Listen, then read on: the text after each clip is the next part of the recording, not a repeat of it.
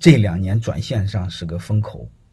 很多人没迷瞪过来，还有很多人迷瞪过来之后呢，他不会做，他就给就给我们留下来一个机会，所以我建议你们尽快把握这个机会，把你们业务转到线上，好吧？我这个业务转线上，它分三个端，就是一个是制造供应端，还有一个是中产中间那个交易端，还有一个客户的交付端。你们最起码确保一个到两个，我建议你们尝试这么做，啊，你比如泰山管理学院就是把上课，呃，转到了线上，嗯，中间买课转到了线上，还有一个你们听课也转到了线上，啊，我建议你们这样，啊，尽可能往上转，而且我推测也有一年左右，这是个风口，啊，如果你们现在不转，再过个一年半年都迷瞪过来，你这个机会就没有了。这是个红利期、风口期，因为大部分人都憋在家里，不敢出门，不敢参加公共活动，最起码公共活动会受限，而且将来时不时的还会冒出一两个无症状感染者，啊，我们公共活动会更受限，这是个机会，我建议你们尽快转啊！凡是有重线下的，啊，我先给大家讲一个案例，好吧，加深一下你们印象。这是我辅导的一个学生啊，你们听过我线下课时候我给你们讲过啊，就济南的一个饭店叫顶好饭店，它是最做出最重的传统的中餐。因为这个年头转型是很痛苦很痛苦的，他怎么转呢？就是做了外卖，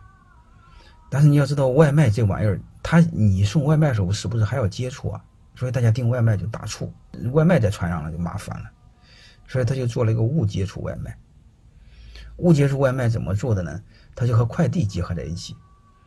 它相当于他把饭放那个快递的盒子里头，然后你再取。但是那个快递盒子呢，不是一般的快递盒子，它它是一个保温的快递盒子。你听明白了？就是我们小区门口那个快递箱，它是通过这个，你你比如你订了，订订订订完餐之后，它就给你放在那个保温的那个盒子里边，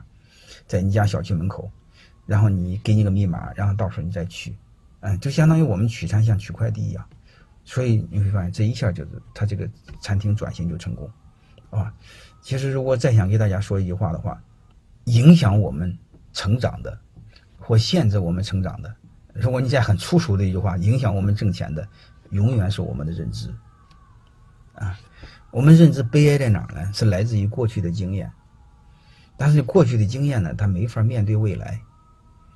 啊，所以，我如果我们想更好的面对未来怎么办呢？你要尝试打开认知，就是你不要用过去的经验来思考未来。那怎么说呢？第一个是多听别人的，而且多听别人你不赞同的，不要听赞同的啊，赞同的没有用。我们对未来不懂的东西，应该像这个，应该像孩子一样，保持一个好奇心，好吧？然后在背后问他的推理逻辑，然后你再尝试做，慢慢找感觉。然后慢慢的线上转型成功，一定要这样做，要不然过个两三年就没机会了，好吧？这个我就先说这些，就是线下往线上转型，我简单的谈了谈，我我不知道你们能能听清楚没有？未来没法预测，未来也没法想象，未来唯有行动，啊，行动是什么？未来是创造出来，未来是做出来的。你说这一次能成吗？也不一定能成。你先多做几次，慢慢都找到感觉了，好吧？